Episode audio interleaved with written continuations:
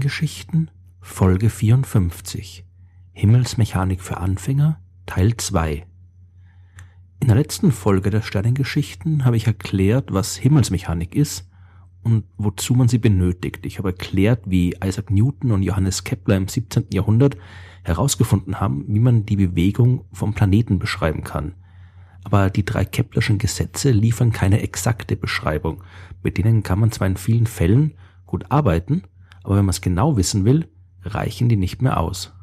Die Keplerschen Gesetze, die feststellen, dass sich ein Planet immer auf einer elliptischen Bahn um die Sonne bewegt und die erklären, wie sich die Geschwindigkeit des Planeten auf seiner Bahn im Laufe der Zeit verändert, die gelten nur dann exakt, wenn außer Planet und Sonne kein weiterer Himmelskörper mehr vorhanden ist.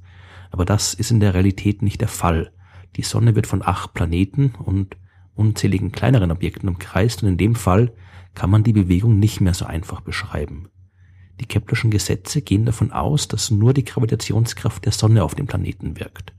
Und aus dieser Bedingung folgt, dass sich der Planet auf einer elliptischen Bahn bewegt. Und diese Bahn ist für alle Zeiten festgelegt. Und auch wenn die Sonne tatsächlich einen großen gravitativen Einfluss hat, darf man darüber den Einfluss der anderen Planeten nicht vergessen. Jeder Himmelskörper beeinflusst jeden anderen Himmelskörper und das hat Konsequenzen. Wenn wir zum Beispiel die Bahn der Erde betrachten, dann wird die, so wie alle anderen Planeten auch, hauptsächlich von der Sonne beeinflusst. Die Masse der Sonne ist 300.000 Mal größer als die Masse der Erde. Das ist also kein Wunder, wenn die Sonne den größten Einfluss hat. Deswegen umkreist die Erde ja auch die Sonne. Aber das sind auch noch die anderen Planeten, zum Beispiel Jupiter. Der ist nur 300 Mal so schwer wie die Erde und immer noch 1000 Mal leichter als die Sonne. Das reicht nicht aus, damit die Erde Jupiter stärker spürt als die Sonne. Ansonsten würde sie um Jupiter kreisen aber es reicht aus, um ihre Bahn leicht zu stören. Anstatt die Sonne auf der immer gleichen Ellipse zu umkreisen, sorgt der gravitative Einfluss von Jupiter dafür, dass sich die Form der Ellipse und die Bahn selbst ständig verändert. Das gleiche gilt für den Einfluss der anderen Planeten auf die Erde. Diesen Einfluss zu berechnen ist ziemlich knifflig. Genau genommen ist es sogar unmöglich, denn wie stark die Störungen sind, das hängt von der Masse und der Position der Planeten ab und die Positionen ändern sich ständig. Genau darum geht's ja bei den Störungen. Jupiter verändert die Bahn der Erde und damit den Abstand zwischen den beiden Planeten und auch die Stärke der Gravitationskraft, die zwischen ihnen wirkt.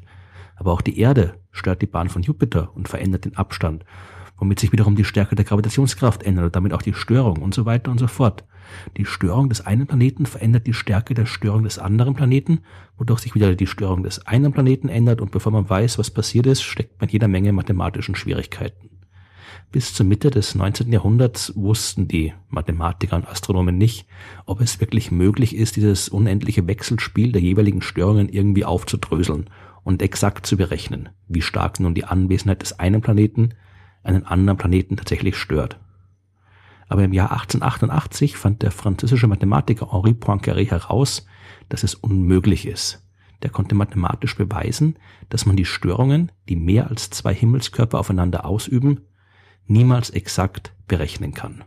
Und damit hat er nicht nur gezeigt, dass es unmöglich ist, die Bewegung eines Himmelskörpers für einen beliebig langen Zeitraum im Voraus zu berechnen, sondern hat auch den Grundstein für die moderne Chaostheorie gelegt. Das heißt aber nicht, dass man überhaupt nichts über die Bewegung von Planeten weiß. Immerhin kennen wir ja die dieser Bewegung zugrunde liegende Naturgesetze, das Newtonsche Gravitationsgesetz, obwohl das ja eigentlich mittlerweile durch die allgemeine Relativitätstheorie ersetzt worden ist, aber das ist eine andere Geschichte und die spielt hier jetzt momentan keine Rolle. Wir wissen also, welche Gesetzmäßigkeiten die Bewegung der Planeten bestimmt und wir können daraus halt nur nicht exakt ableiten, wo sie sich zu einem beliebigen Zeitpunkt in der Zukunft befinden. Aber zum Glück ist die Störung der anderen Planeten nur klein im Vergleich mit der Gravitationskraft der riesigen Sonne. In erster Näherung kann man die vernachlässigen und deswegen kann man die Keplerschen Gesetze auch benutzen, um die Bewegung der Planeten halbwegs genau zu beschreiben. Will man es genauer machen, dann muss man weg von der exakten Mathematik und hin zu Computermodellen. Und wie man solche Modelle aufstellt und was man damit machen kann, das habe ich ja in Folge 9 der Sternengeschichten schon genau erzählt. Das Prinzip ist recht simpel. Anstatt die entsprechenden Gleichungen mathematisch exakt zu lösen, was eben nicht möglich ist, ersetzt man sie durch einfachere Gleichungen, die man lösen kann. Das ist jetzt natürlich auch wieder ungenau und deswegen betrachtet man nur Änderungen während eines sehr, sehr kurzen Zeitraums, um den Fehler möglichst klein zu halten. dieses Ergebnis nimmt man dann als Ausgangspunkt für eine neue Simulation der Veränderung eines sehr kurzen Zeitraums und so weiter. Mit den modernen Computern ist es kein Problem, ein paar Millionen oder Milliarden solcher winziger Zeitschritte hintereinander zu simulieren und am Ende kann man so die Bewegung vom Planeten über einen längeren Zeitraum hinweg verfolgen. Wenn man verstehen will, was diese Veränderungen bewirken, dann wird es jetzt langsam Zeit, sich mit den Bahnelementen zu beschäftigen. Die astronomischen Bahnelemente sind eine ganz spezielle Form von Koordinaten, mit denen die Position eines Planeten beschrieben werden kann. Die simpelsten Koordinaten, mit denen das möglich ist, sind die sogenannten heliozentrischen Koordinaten. Das ist ein ganz normales Koordinatensystem, so wie man es auch in der Schule gelernt hat. Da gibt es eine X-Achse, eine Y-Achse und eine Z-Achse und genau im Mittelpunkt sitzt die Sonne. Jeder Planet hat eine bestimmte Position im Raum und die wird mit einer X, einer Y und einer Z-Koordinate angegeben. Die Planeten bewegen sich aber auch noch und deswegen braucht man noch drei weitere Koordinaten, die beschreiben, wie schnell sich der Planet in X-Richtung bewegt, wie schnell in Y-Richtung und wie schnell in die Z-Richtung. Insgesamt sind es also sechs Koordinaten, die man braucht, um alle Informationen über die Bewegung eines Himmelskörpers im dreidimensionalen Raum zu beschreiben.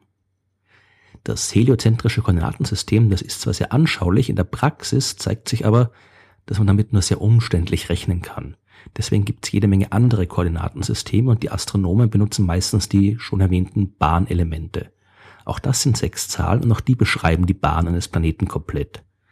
Eines der Bahnelemente habe ich schon in der letzten Folge erwähnt, die große Halbachse, die angibt, wie groß die Bahnellipse eines Planeten ist. Aber es gibt noch fünf weitere. Die Exzentrizität ist eine Zahl zwischen 0 und 1 und gibt an, wie stark elliptisch die Bahn ist, wobei 0 einen exakten Kreis darstellt.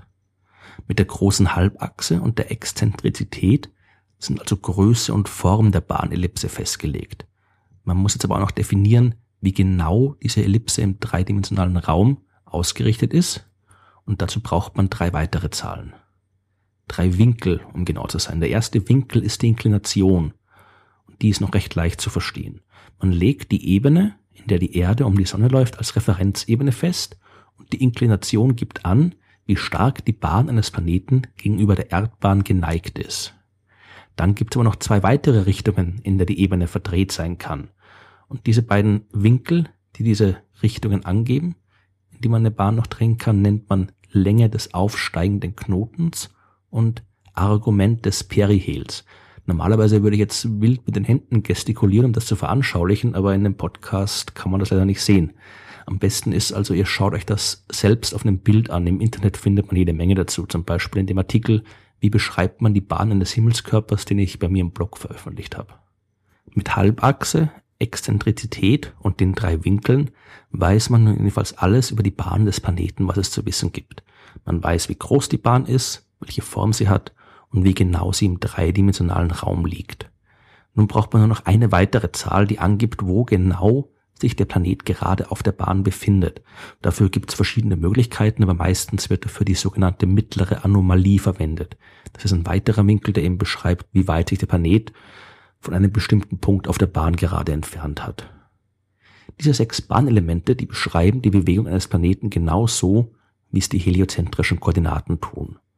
Die Newtonschen Gravitationsgleichungen sagen uns, wie sich die x, y und z-Koordinate für Position und Geschwindigkeit im Lauf der Zeit unter der gegenseitigen Gravitationskraft ändern. Und wenn man da ein bisschen fiese Mathematik anwendet, dann kann man diese Gleichungen so umschreiben, dass sie uns sagen, wie sich die sechs Bahnelemente im Lauf der Zeit ändern. Und damit kann man dann in der Simulation direkt berechnen, wie sich die Störungen auf Größe, Form und Lage der Bahnellipse auswirken. Im Normalfall passiert da nicht viel. Eine typische Bahnellipse wird ein wenig größer, wird ein wenig kleiner, wird ein bisschen elliptischer und wieder weniger elliptischer und schwankt im Raum ein bisschen hin und her. Die Veränderungen sind nicht stark, sondern nur Variationen um den Durchschnittswert, um eine Durchschnittsellipse. Und das ist eben genau die Bahn, die von Keplers Gleichungen beschrieben wird. Interessant wird's dann, wenn es chaotisch wird. Wenn zum Beispiel die Exzentrizität immer größer wird und die Bahn immer langgestreckter, so langgestreckt, dass sie die Bahn eines anderen Planeten kreuzt dann ist Schluss mit der klassischen Himmelsmechanik. Dann braucht man Chaostheorie. Aber wie ich schon in den Folgen 7 und 8 der Sternengeschichten erklärt habe, ist unser Sonnensystem trotz des potenziell möglichen Chaos im Großen und Ganzen recht stabil und es besteht keine Gefahr, dass die Erde ihre Bahn plötzlich ändert und mit einem anderen Planeten kollidiert. Ganz ohne Auswirkungen bleiben die Schwankungen der Bahnelemente für die Erde aber auch nicht. Dazu aber dann mehr in der nächsten Folge der Sternengeschichten.